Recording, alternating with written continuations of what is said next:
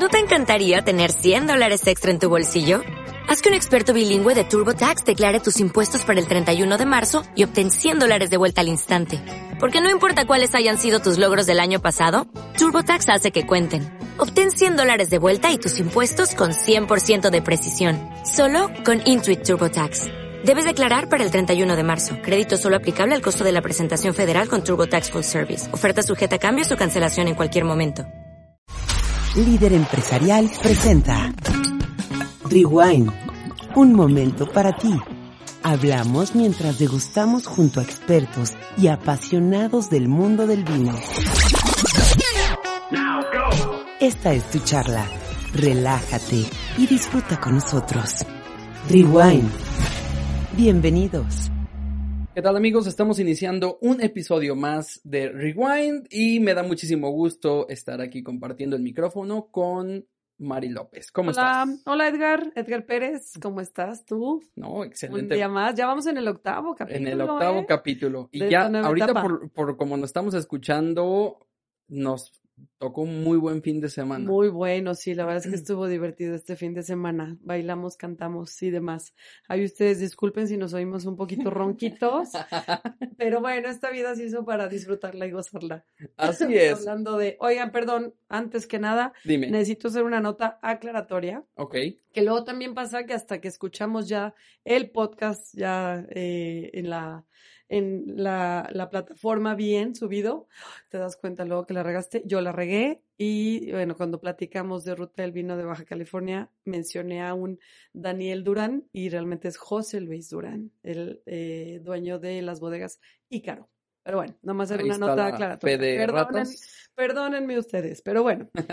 Ahora, ¿qué vamos a platicar, Edgar? Nos, nos vamos hacia... Ahí te va.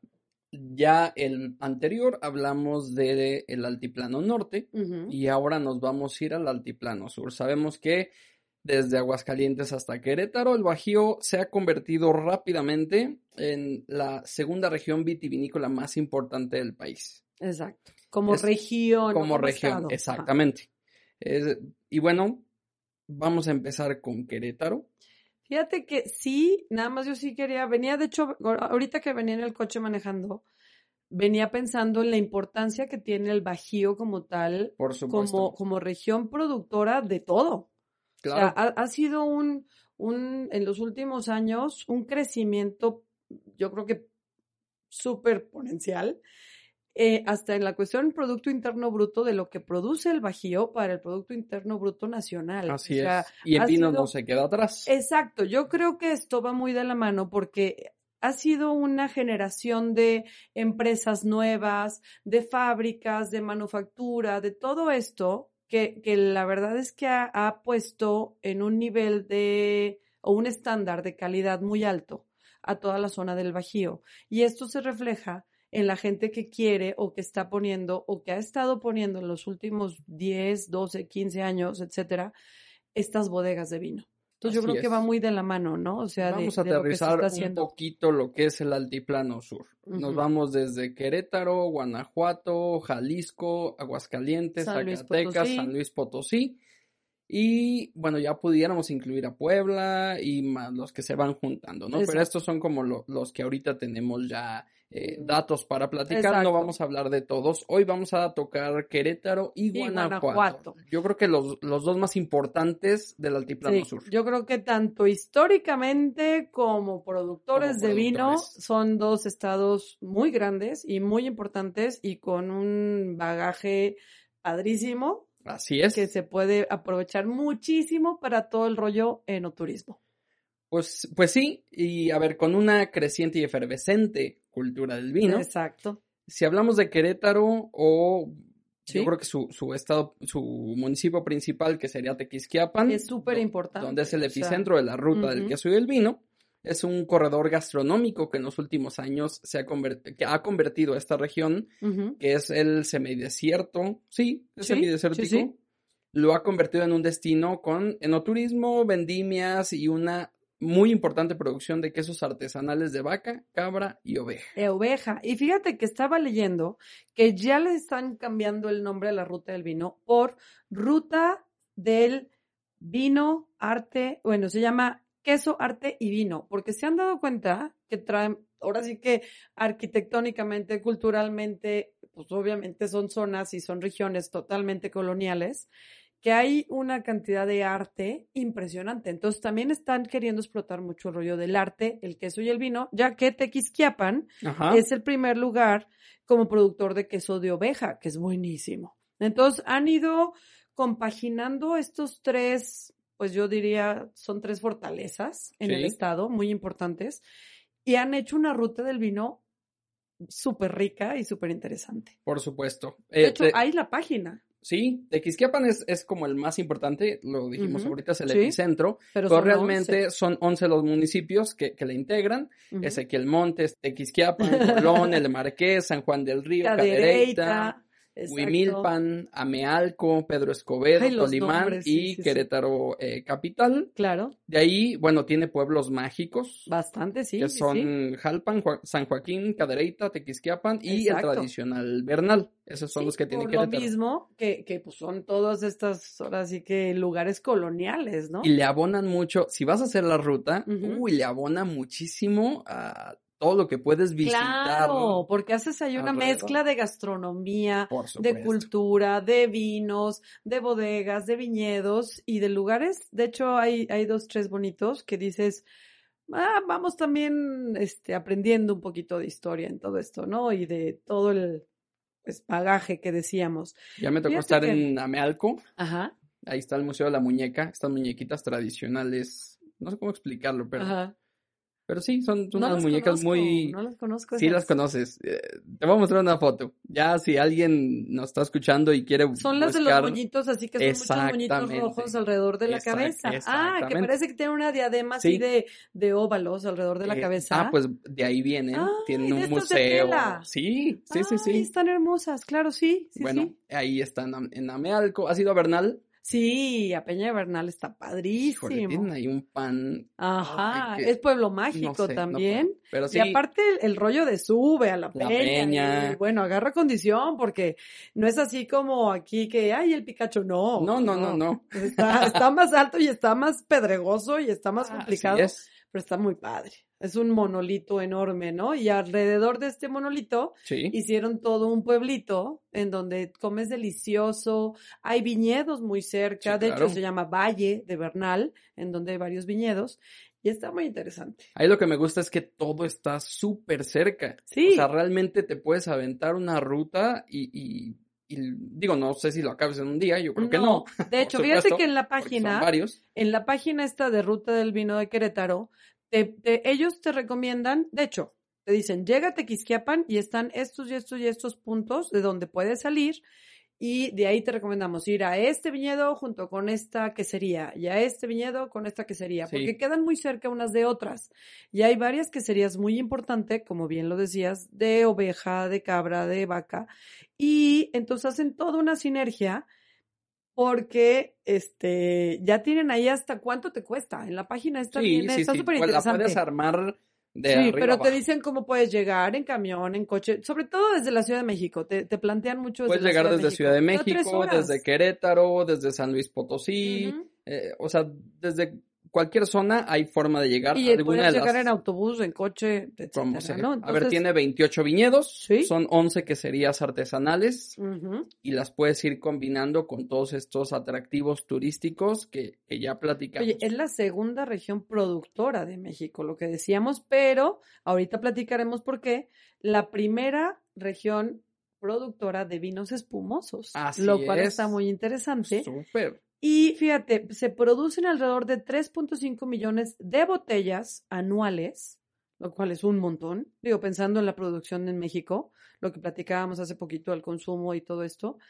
Y son 196 etiquetas, o sea, ya son, No, ya sí. cuentan, ya Sí, cuentan claro, por bastante. supuesto. Porque luego también hay mucho viñedo boutique, ¿no? Pero lo interesante de esto es que tiene un clima que le llaman viticultura extrema. O sea, no es fácil. Producir uva para vino en Querétaro, o bueno, en el estado de Querétaro, Sí, no es se tan pelean fácil, con ¿eh? la lluvia, se pelean con los calores, se pelean con todo el mundo, ¿no? Hay, hay granizo, o sea, llegan unas temporadas de granizo que son unas pelotas de golf Y en una de esas pierdes la producción.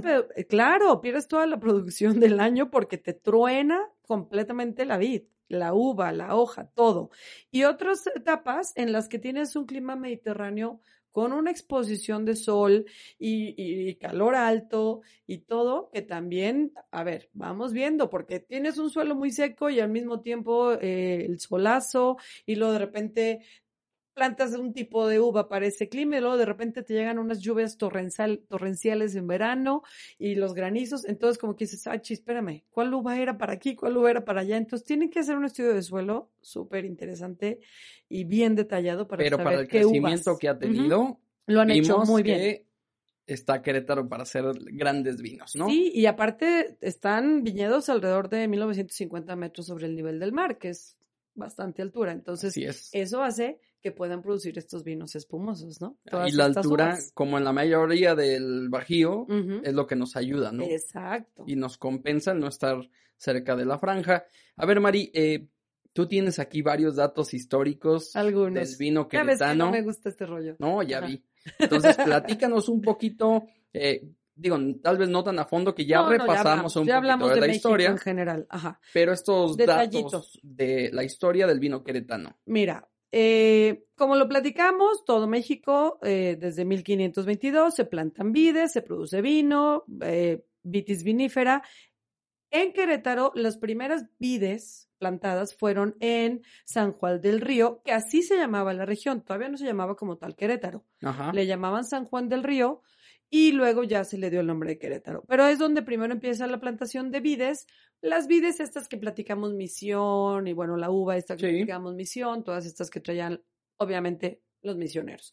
Pasa el tiempo, pasa todo lo que ya platicamos de que prohibieron y volvieron y Es que, a prohibieron ver, hay que, hay que tener en cuenta que el vino mexicano ha tenido tres grandes épocas, ¿no? sí. Y entre las cuales se ha dejado de producir Ajá. por distintas razones, tanto sociales como políticas. Exacto, varias, varias. Entonces- Pero una de ellas, obviamente, es eh, la independencia, por ejemplo. Sí, porque ustedes saben que Querétaro es una de las, ahora sí que de las ciudades que fueron muy importantes para este tema de la independencia de México. Claro. simplemente de ahí viene nuestra gran este, señora José Ortiz de Domínguez. Y entonces eh, ella es, bueno, es parte de esta región de esta historia de la independencia y obviamente para, tiene un alto. Porque, pues, ¿quién se iba a poner a cuidar vides, no? Lo que querían era cuando pelear. era Ajá. ajá, guerra, pues sí. Exacto. Y entonces pasa el tiempo y viene, como lo habíamos contado, Porfirio Díaz, replanta vides europeas en el siglo XIX, tanto aquí como en Guanajuato, que ahorita platicaremos de Guanajuato, pero ya no repetirlo tanto. Entonces, en 1952, ya como tal, hay una primera bodega que se llamó Cruz Blanca. Esta que hacían- influencia francesa, ¿no? Que Ajá. trajo Porfirio Díaz, Bueno, que sí, exactamente. fue parte de este auge. que fue un auge impresionante de, bueno, todo lo que trajo, ¿no? El, el arte, la cultura y obviamente el vino. Y se llamó Bodega Cruz Blanca y hacían vinos tipo jerezanos, que son estos vinos eh, fortificados, algunos dulces, porque en ese tiempo todavía seguíamos consumiendo mucho vino dulce, aunque ya se empieza a hacer algo de vino tinto y vino blanco. Ahora a esta bodega le llaman suco. Ok. No es- ahorita vamos a platicar de una que también está Ah, es una muy importante. que ahorita la, la decimos. Exactamente. Luego viene otra que se llama eh, Cava San Juan. Ellos en 1958 hacen unos vinos que se llamaban vinos Hidalgo en San Juan del Río, que ahora es propiedad de la madrileña y siguen produciendo tipo, este tipo de vino jerezano. Ok. Sí. Eh, después, una parte muy importante en la historia de Querétaro, yo creo, es esta familia que viene inicialmente de Italia, luego llega a Ensenada, bueno, a Valle de Guadalupe, y luego se viene a Querétaro, que en 1975 llegan y se llama Vittorio Giacinto Bortoluz, que le decían, Perencín, que es Vitorio para, para la familia, ¿no? ajá, Le dicen Jacinto para sus amigos mexicanos. exacto, porque la verdad es que estaba muy complicado. Él era perito agrario de profesión. Fíjate nomás. Y entonces, junto con su hijo Claudio, fundan lo que son los viñedos La Redonda, que son muy grandes y producen muchísimo vino también. Y también nos estábamos leyendo que ellos también producen vino kosher, ¿verdad? Me Sí. Ok, eso no La vez pasada ajá. decíamos que Don que Leo probablemente era la ahora único, también y no, La Redonda no está es produciendo vino kosher, que ya lo platicamos.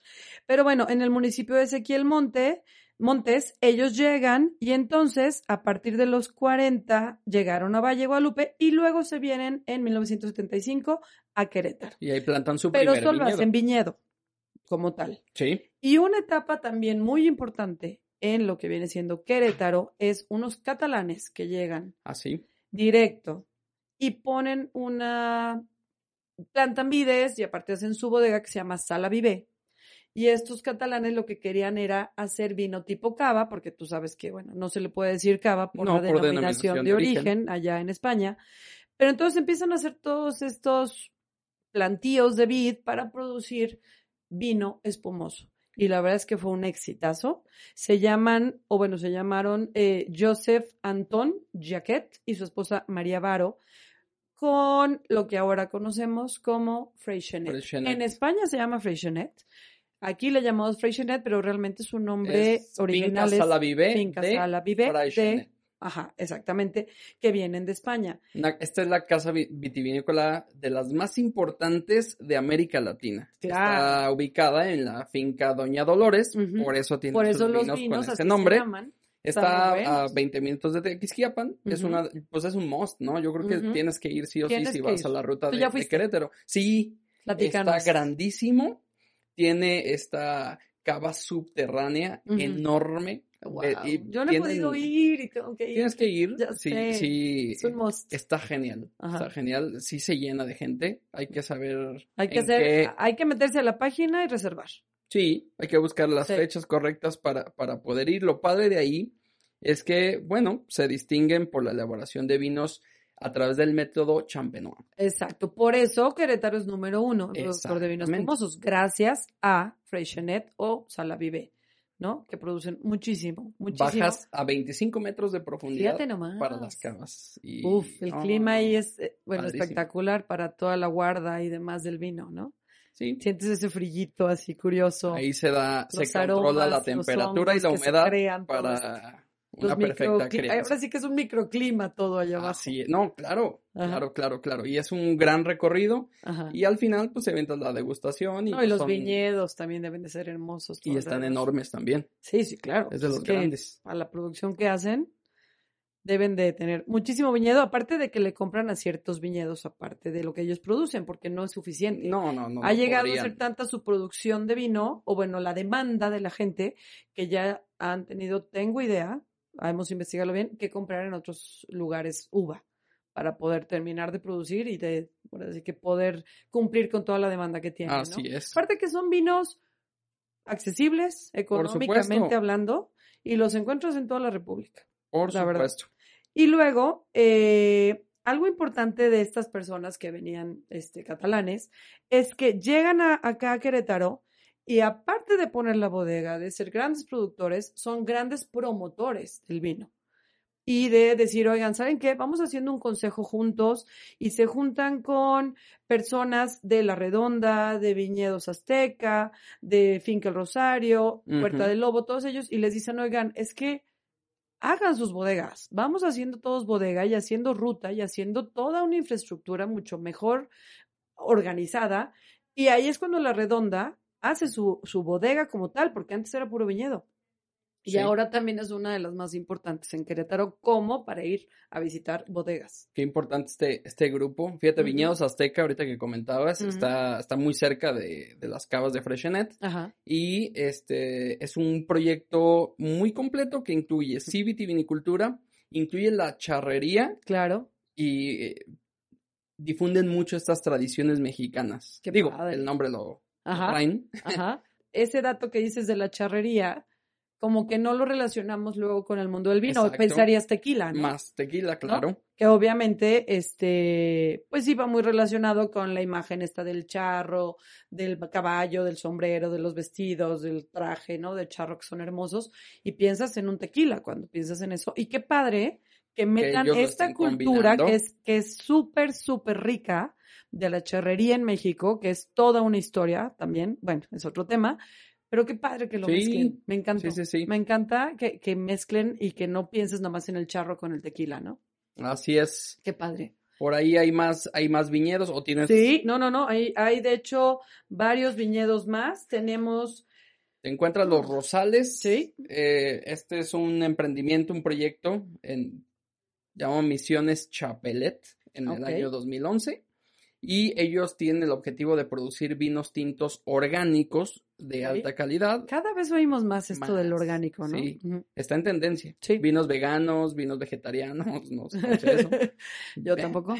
Este, vinos naturales, pero lo orgánico es muy diferente. Lo orgánico creo que está más regulado y este, de hecho ya hay certificaciones como tal de vinos orgánicos. sí, sí, sí. Y entonces varias regiones ya de, de México lo están investigando, lo están tomando y está muy padre, ¿no? Porque luego a veces se abusaba de este uso de eh, implementos Sí. a la tierra Sí, sí, sí. medio... Acá es como tal, digo, eh, tal vez son, son viñedos pequeños. Por lo eh, general. Podemos decir artesanales o su cuidado es artesanal en todo su proceso y ellos usan la llamada eh, uva tintorera, la Ah. Salvador. Ok, que es una uva, pero intensa en color. Exactamente. Sí, es de las pocas uvas que, que son muy, muy rojas en su interior. No he probado sus vinos, Sí. habrá, que, habrá que ir. Ujú. Ok, fíjate, tú que decías que hay aproximadamente 28 viñedos, unos muy importantes, digo, obviamente ya hablamos de viñedos Azteca, La Redonda, Freixenet, bodegas de Cote, por ejemplo, De es otra que también es muy interesante. San Juanito, San Juanito Fíjate, es de una de las que llevan también mucho tiempo. Me tocó ir, fuimos cuando, cuando yo estaba estudiando el, el diplomado para sommelier. No sé si ya había acabado, no recuerdo, pero fuimos en, en- en un viaje Ay, enoturístico. claro, sí nos platicaste. Y bueno, una de las bodegas a las que llegamos fue, fue de Cote. El lugar está muy bonito, tiene una arquitectura padrísima, también tiene una cava subterránea, no tan grande como, como, Como. Freixenet, pero no diría que es, un, que es una bodega boutique, está como en, en intermedio.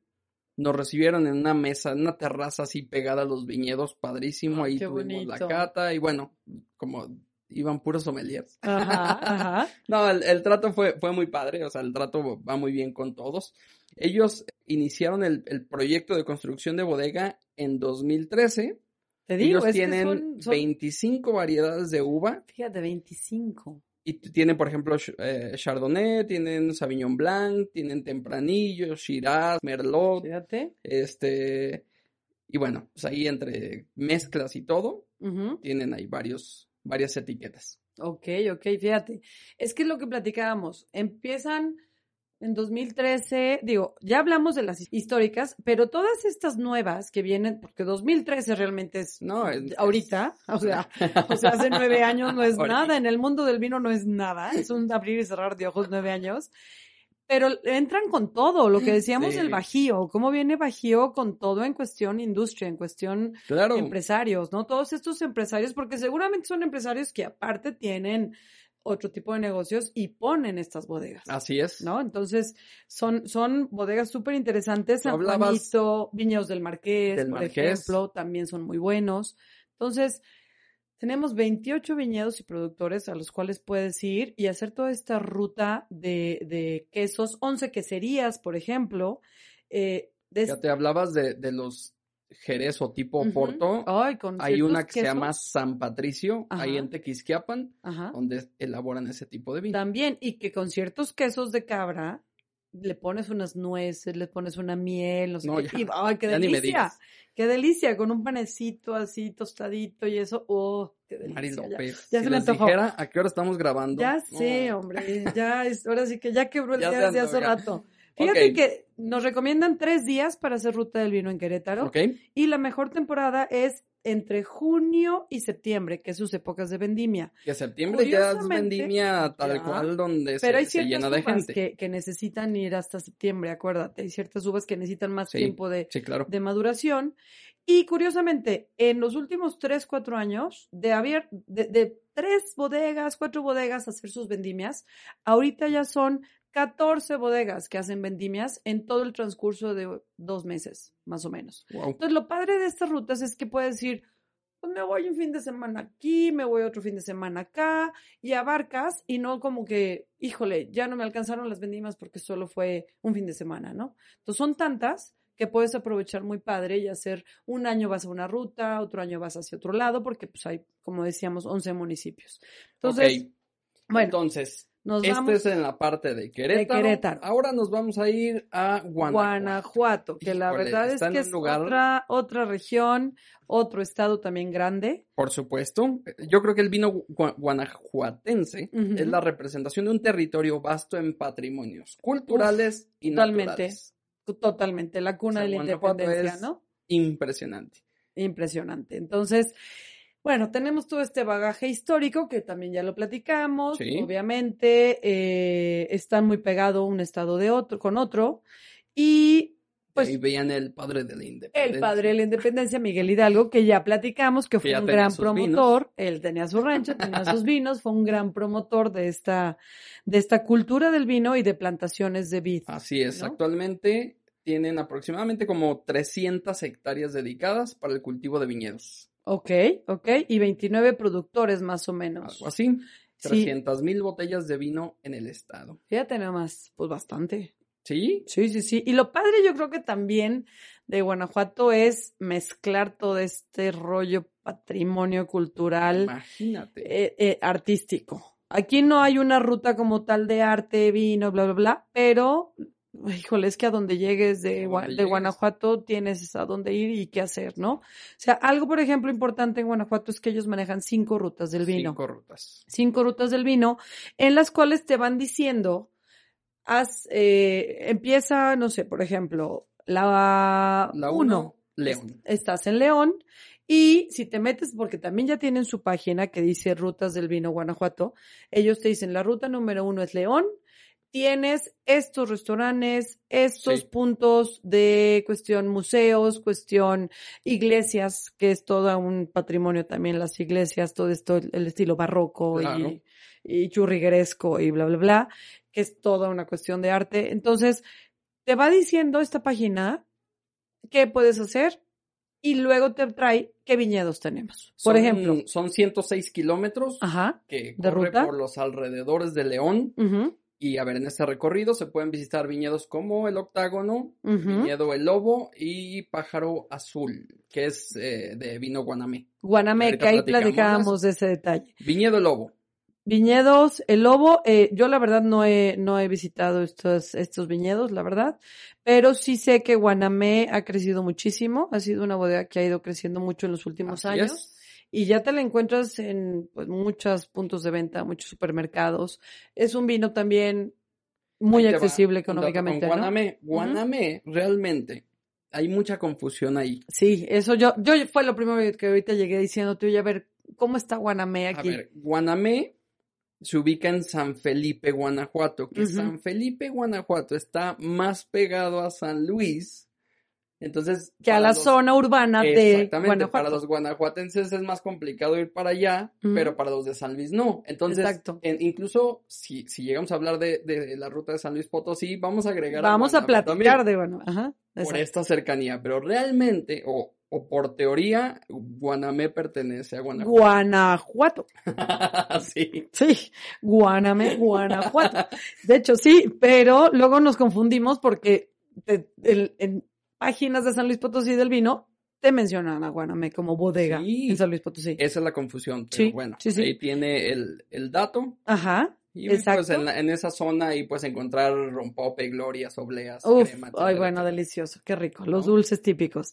Y luego la segunda ruta de Guanajuato es Guanajuato Capital como tal, que bueno, de Guanajuato Capital podemos hablar muchísimo, ¿no? Por Todo, supuesto. toda esta ciudad colonial llena de minería, de muchísima cultura, de museos, de Pues las momias, de las momias, del Cervantino, de bueno, culturalmente tienes muchos puntos que visitar, pero solo un viñedo, por ejemplo, y es un viñedo que está en la parte más alta de Guanajuato. Así es, 2.400, bueno, más de 2.400. De hecho, es el viñedo más alto en todo México.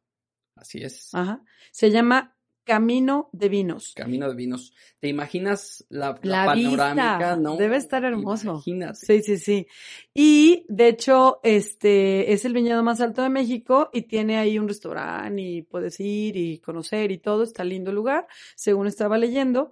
Pero está interesante, digo, en Guanajuato hay muchas cosas que hacer, ya tienes una más. Así es. ¿No? Dice, eh, este es como un complejo turístico que, que incluye la ex hacienda Jesús María, que ahorita se ha convertido en un agradable hotel. Y dicen que es una locación perfecta para celebrar bodas y todo eso. Sí, luego, luego hay muchos viñedos, ¿no? Que, que los han tomado para este tipo de eventos especiales y bueno, bueno. se ve Digo, hermoso. si, si es una parte que puede ayudar a fomentar el Si yo me volviera a casar, quizás escogería un viñedo. Obviamente celebrar bodas de plata y ese tipo de cosas, ¿verdad? No Mándale, otra cosa. este es si no, me van a, me van regañar llegando a mi casa. No, no se crean. no, pero la verdad es que debe- es una experiencia muy linda para el- los novios, los invitados y todo. Y bueno, pues es parte del enoturismo, ¿no? Luego tenemos una tercera ruta que se llama Ruta Salvatierra que esta está de Guanajuato, de la ciudad de Guanajuato hacia San Miguel de Allende Así es. También. Y fue una zona en donde hubo muchas misiones y órdenes religiosas como las carmelinas, los capuchinos, los franciscanos. Ahí tenían muchos plantíos de vid Ahí está el templo en de toda las esta historia, capuchinas. el templo de las capuchinas. y este, hay un viñedo que se llama Viñedos Dos, Dos jacales. Jacales Así se así en se el llama. pueblo de Salvatierra. Así es, a Ajá. 150 kilómetros desde Guanajuato o 100 kilómetros desde San Miguel de Allende. Exacto. La, Que- Realmente está cerquita. Pues es cerca del de pueblo horas. mágico de Salvatierra. Es pueblo mágico. Exacto. Y la cuarta ruta, yo creo que es de las más importantes en Guanajuato, si no es que la más importante. Bueno, la cuarta y la quinta yo la sumaría, ¿no? Sí. son las más importantes. Es una que va de San Miguel de Allende hacia Dolores Hidalgo. Ahí sí, en nuestra cuna de la independencia. Que es la más extensa. Sí, sí, sí, tenemos varias, varias bodegas interesantes que son, por ejemplo, Viñedos de los Senderos, que es un resort holístico Así también, es. ahí puedes ir, 125 hectáreas. fíjate nomás, y aparte tienes spa. Es, así, ¡Qué es un- delicia! el primer modelo de desarrollo sustentable tipo resort holístico. Fíjate qué ahorita. delicia, vas, te tomas tus vinos, No, tienes seguramente la estar. comida de ser muy natural y todo esto, y aparte tu masaje, o sea, está delicioso. Yo ya quiero irme. Ya sé. Y entonces, mira, y después de celebrar mis bodas, ahí me voy al spa. está Viñedo Los Arcángeles, está otro que se llama Bernat. Hablando de buenos, bonitos lugares para ir, está Ajá. la Santísima Trinidad. Exacto. Que digo que son desarrollos inmobiliarios. Que su cava está impresionante. Sí, sí, sí, sí. Tiene una cava altísima, llena así de botellas, de botellas de vinos y una, y una mesa así larga, larga, en donde ahí te hacen las degustaciones y todo de sus vinos. Está muy, muy lindo el lugar. Y De es hecho, un son dos, desarrollo urbano. Santísima Trinidad y Viñedo San Francisco. Ajá, Son exacto. estos desarrollos inmobiliarios hermanos. Exacto. Y ahí tienen, bueno, obviamente la opción de que compres tu terreno. Ahí hay viñedos, olivos, lavanda, Lavanda, un campo de lavanda boutique, impresionante. campos de polo. Exacto, también. Ese está interesante si te quieres ir a otro Sí. tipo de, de no turismo. Pero hay una, hay un punto muy bonito, hay un pueblo muy lindo, que de hecho es pueblo mágico y pueblo histórico colonial, porque aparte ya también tenemos una denominación este, que se llama algo así, eh, como pueblo mágico. Y está una iglesita justo en este pueblo, se llama, el pueblo se llama Atotonilco. Ah, es un sí. pueblito chiquitito que de otro pueblo cerquita, por ejemplo, también es este cantante muy famoso de Caminos de Guanajuato, ¿cómo se llamaba? Ah, José Alfredo Jiménez. José Alfredo. Jo- Ay, perdonen ustedes. Este, so- eh, así es mi memoria, tengo que cantarla para acordarme. José Alfredo Jiménez, que es un cantautor, primero autor y luego cantante Exacto. muy, muy importante de la canción típica mexicana, Sí, digámoslo así. Por ahí nació también. Y entonces está Totonilco, donde hay una capilla chiquitita, pero súper linda, que de hecho le llaman la Capilla Sixtina. Ah, caray. Ajá, en el santuario de Atotonilco. Es una capilla chiquitita, pero está llena, o sea, no hay un punto de pared que no esté pintada No es cierto. al fresco. Obviamente esta técnica que le llamaban fresco, que es una técnica que viene desde muchos, muchos años, claro. desde los frescos aquellos de, de Miguel Ángel, ¿no? En 1400. Entonces, Está pintada al fresco y es, bueno, impresionante. Le llaman Capilla Sixtina, no porque obviamente sea igual que la Capilla Sixtina de Miguel Ángel, pero por las técnicas que usaron, ¿no? Entonces, y porque toda la capilla está pintada. Está súper linda. La verdad es que vale la pena al momento que vayan a San Miguel Hidalgo, que vayan a Dolores, porque queda muy cerca de un punto y otro. Se los recomiendo. La verdad es que es un lugar muy, muy bonito y cerquitita. Y la ves en una hora y media, terminas tu visita a la capillita. Y ahí cerquita hay una, yo creo que de las bodegas más importantes de Guanajuato. Por supuesto. Sí, sí, sí. Hay, que de hecho, hasta su nombre lo dice, ¿no? Cuna de tierra. Cuna de tierra. Esta bodega, eh, bueno, viene de 1989. Así es, más de 20 años de antigüedad, mm. más de 50 medallas internacionales. Nomás. Están buenísimos sus vinos. No solo por sus vinos, sino también por su arquitectura. Exacto, esa ya la visité. En una entrevista con el dueño, que es Ricardo Vega, él comentaba eh, cómo, bueno, tenían su, su, viñedo y en una fiesta de Navidad le pide a su sobrino que le haga ahí los planos y todo el show, ya estaban entrados en copas. Dice que al día siguiente dice, chi, no sé si fue una buena idea. Imagínate. Le termina el proyecto y dice que no se arrepiente. Fue de las mejores decisiones que ha tomado en su vida, comenté, Y quien, quienes hemos ido lo corroboramos. Fíjate que es una, eh, bueno, es una bodega que viene desde 1989, pero hasta el 2013 crean esta nueva, o bodega, más bien o nueva, crean la bodega como tal, porque antes era solo viñedos. Sí. Eh, tienen mucho viñedo de, de uva de mesa, de uva para otro tipo de productos y para uva de vino, pero no había una bodega como tal. Y en 2013 crean esta bodega y gana, ya ha ganado tres premios diferentes de diferentes bienales de arquitectura y demás. Sí. Es una bodega completamente, ¿cómo te diré? Integrada al, al, ajá, sí, integrada al, lugar, al terroir, al ambiente, al, de hecho hay un punto en el que si a cierta hora del día hasta pudieras perderla, porque es el, el mismo color de la tierra, es el color de la construcción de las paredes. A ver, sus vinos hay una, hay una que se llama Torre de, Tierra. Tiene la. Ajá. Ajá, exactamente. Porque en medio, tú ya fuiste. Sí. Ah, bueno, ya te dieron el, nosotros también, la verdad es que fuimos. Y te dan el recorrido este con el tractorcito, por los viñedos, tienen Cabernet Sauvignon, el Nebbiolo de ellos es muy famoso, tienen varias uvas blancas, varias uvas tintas. El Syrah, por ejemplo, de ellos es muy bueno. Pero te, te llevan a esta torre. Sí. Ya subiste. A mí me tocó, me tocó ver una sesión de fotos de boda ahí. Ay, padrísima. Está bien bonito. No, no, no, no, padrísimo. ¿Es una torre que serán? ¿Tres metros de alto? Mm, sí. Completamente es una estructura, pues, digamos, rectangular. Sí. Sus escaleras subes y es una mini terracita en donde tienen ahí dos, tres banquitas y te sientas a ver ahora sí que sus, que son, eh, cuántas, 30 hectáreas de, de uva que manejan ellas, bueno, 46 en total, pero 30 son para vinificar.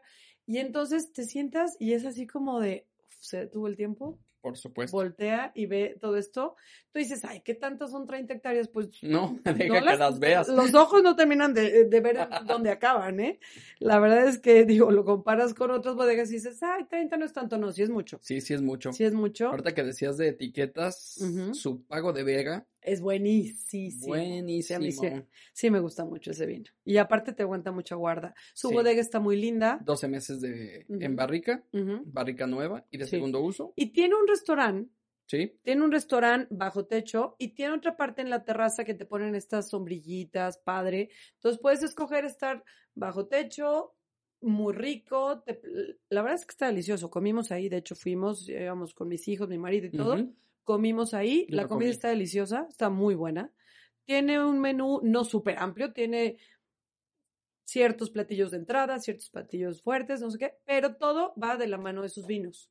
Entonces, está muy rico como ahí puedes ir probando y te puedes pedir un menú de degustación y te dan entonces una copa de cada vino, ya entonces no tienes que comprar una botella, ¿no? Entonces, vas probando diferentes de sus añadas, de sus vinos, la comida y estás viendo el viñedo todo. Sí, la- el maridaje de sus degustaciones es Exacto. con productos gourmet, Sí. pero locales. locales. Sí, también tienen sus huertos. Eso Sí. es interesante. Tienen lo que decíamos, ¿no? De toda esta viticultura autosustentable. También lo manejan mucho ellos. Tienen que ir a Cuna de, de Tierra, a Sí. solo 11 kilómetros de Dolores Hidalgo. Sí, Cuna de Tierra es otro must, yo creo. Así como decíamos de Freshenet, yo creo Así que es. Cuna de Tierra. Y La luego viene última. la quinta, la quinta ruta. Que ¿Cuál es? eh, Es San este, Miguel de Allende, Querétaro, Hasta Querétaro, lo que decíamos que son estados Sí. vecinos. por supuesto. Y ahí podemos encontrar viñedos eh, San Lucas, eh, tiene su restaurante, es un hotel boutique, spa, También es muy yoga, lindo, Tal, ajá. tal, tal, ¿no? Tiene viñedo Puente Josefa. Ujú. Esta, bueno, su, como su objetivo es promover la enología mexicana y, y el desarrollo regional, ¿no? Tiene también su cava subterránea, tiene terraza, tiene áreas de cata. Ok. Este también muy padre. Está Dos Búhos, Dos búhos es muy importante también. Y otra que está por ahí es Tres Raíces. Tres Raíces. Tres Esa es Raíces. Muy conocida también. Sí, sí, sí. Acaba de ganar eh, cinco etiquetas que metieron al concurso de Global Wine. Acaban de ganar. Así es. Mucho Eh, hotel boutique. Mucho hotel mucho boutique. spa, es que está mucho- cerquitita de sí. San Miguel de Allende. O sea, Exactamente. tú vas a San Miguel de Allende y, y llega un momento en que, híjole, tiene muchísimos hoteles, pero hay, hay temporadas al año que están llenos. Sí. Todos. Entonces, es una gran opción decir, oye, me quedo en tal viñedo que me queda a 20 minutos de San Miguel, que no es nada. Y está padrísimo. Durante el día me voy, estoy ahí, conozco, camino que San Miguel de Allende es un pueblito hermoso, Los precioso. mejores lugares para vivir en Y México. comer. Y comer. Comes, híjole, qué buena gastronomía Sí. ha desarrollado los restaurantes. Se ha convertido en un lugar de mucho extranjero que vienen a vivir ya ah, pensionados y que vienen y ponen Sí. su galería de arte, por ejemplo, en San Miguel. Ah, claro. Entonces se ha hecho toda esta como sinergia de viñedos, gastronomía, arte, hoteles, padrísimo, ¿no? En toda esta zona alrededor de San Miguel de Allende y Dolores Hidalgo. Así es. Fíjate que hay, hay un viñedo que a mí este, me llamó la atención también, Toyan. que se llama Toyán, Mm. que es una vinícola, lo que decíamos, también Orgánica. orgánica, ¿no? Sí. Entonces, también está interesante, Garambullo Cava, que conocemos a Natalia, Sí. que es obviamente Saludos, maestra. amiga, maestra, por cierto, muy buena maestra. Y ellos hacen un vino naranja muy peculiar. No sé si lo has probado. Tiene unos pescaditos así en la Fíjate que lo he visto, Está pero bueno. no lo he Sí, probado. yo sí ya lo probé. Ellos sí traen el rollo también de toda esta viticultura orgánica y un poquito medio ancestral y de no filtrar mucho y de, por así que la menor intervención de cosas que no sean naturales también lo traen mucho ellos y están en varios restaurantes muy importantes de la. República, así, Garambullo Cava. Y, por ejemplo, en Toyán tienen una cava a 13 metros también de profundidad, pero lo curioso es que ellos tienen unos monjes de piedra, o sea, tallados en piedra, a la entrada de su, Wow. de su bodega, 14 de su metros. cava, de ajá, 13, Freshe- 13, 14 metros. Freixenet son 15. Sí, Parecido. Esta es la más profunda del estado. sí, sí, sí. Este, y tienen estos monjes tallados en piedra que están así como resguardando su Ah, que son como de cantera rosa Ajá. y negra o algo así. Ajá. Entonces está interesante, bueno, todo este tipo de detalles, ¿no? Como es, pues, ahora sí que para el turismo, para que vayas, te tomes la foto con los monjes, entres a la bodega, y es parte de toda esta experiencia.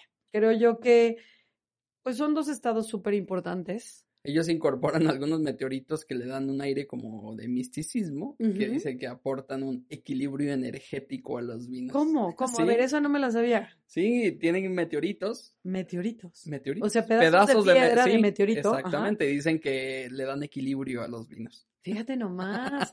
Ah, está interesante, ¿por qué no? Al fin y al cabo es mineralidad. Por supuesto. ¿no? ¿Cuántos viñedos están en suelo volcánico? Así ¿Cuántos es. viñedos están en suelo, pues que seguramente en algún momento de toda la historia de la humanidad cayó un meteorito y te da mineralidad, te da unas, Claro. así que tipicidad específica. Y si no, al menos ya te dejó las ganas de ir. Sí, exactamente. Ya mínimo dije, ah, ok, vamos a probar ese vino que le ponen piedrita de meteorito. Supongo que ha de ser como tipo los chips, lo dejan un tiempo mientras está fermentando el vino o macerando y luego ya lo, lo, lo cuelan. O bueno, lo, lo filtran. No, o sea, habrá así. que ver. Hay que preguntar, fíjate. Estas son las cinco rutas, Rutas. que tiene Guanajuato. Guanajuato. Y bueno, aquí ya terminamos con este viaje. Acabamos con estos dos, porque mira, no queriendo, no queriendo, ya nos echamos otros 40 minutos. Mari López, ¿cómo logras esto? Logro, logramos. Bueno, logramos esto. La verdad es que, bueno, a los dos nos apasiona este tema y yo creo que el enoturismo es una fuente de ingresos Así es. impresionante. Creas muchísimo trabajo, creas muchísima producción de todos estos productos que van a la par del vino. Así es, aquí les dejamos este road trip de cinco días para que se Sí. vayan a la ruta. De hecho, yo diría que Guanajuato también son otros tres días, ¿eh? si no es que más. Sí, Sí, pueden, pueden, métanse a las páginas. Está súper completa también la ruta del vino en Guanajuato, en la que te dice estas cinco rutas. así es. Edgar, tus, tu página. Así es, estoy en Instagram como Edgar Pérez Foto o Edgar Pérez en Facebook, ahí para cualquier duda, para cualquier comentario. Mari López, Aclaración también. aclaración, sí, tus redes. Mari López Som en Facebook, Som WM, y Mari-López-Som WM en Instagram. Así es, y este Ahí podcast sale en las redes del líder empresarial también, por si nos quieren escribir ahí preguntas, comentarios, datos, saludos, mentadas. Estamos en Spotify, estamos en Evox, Apple Podcast, Google Podcast. plataformas. Y Ajá. así seguimos. Y sí, a todos nuestros amigos de Alemania, que me dijiste el otro Ya día que tenemos amigos en Alemania, en Estados Ojalá y Unidos, en español, México. porque en- sí, pues yo supongo que sí. ya sé. Sí, sí, sí. Entonces, bueno, un saludo a todos. Qué gusto que nos, que nos escuchan. Saber Muchas gracias. Nos vemos el próximo capítulo, Edgar. Chao. Bye. Rewind ha llegado al final. El programa que busca despertar en ti la curiosidad de probar un vino diferente cada emisión. Busca más episodios en las plataformas digitales de líderempresarial.com.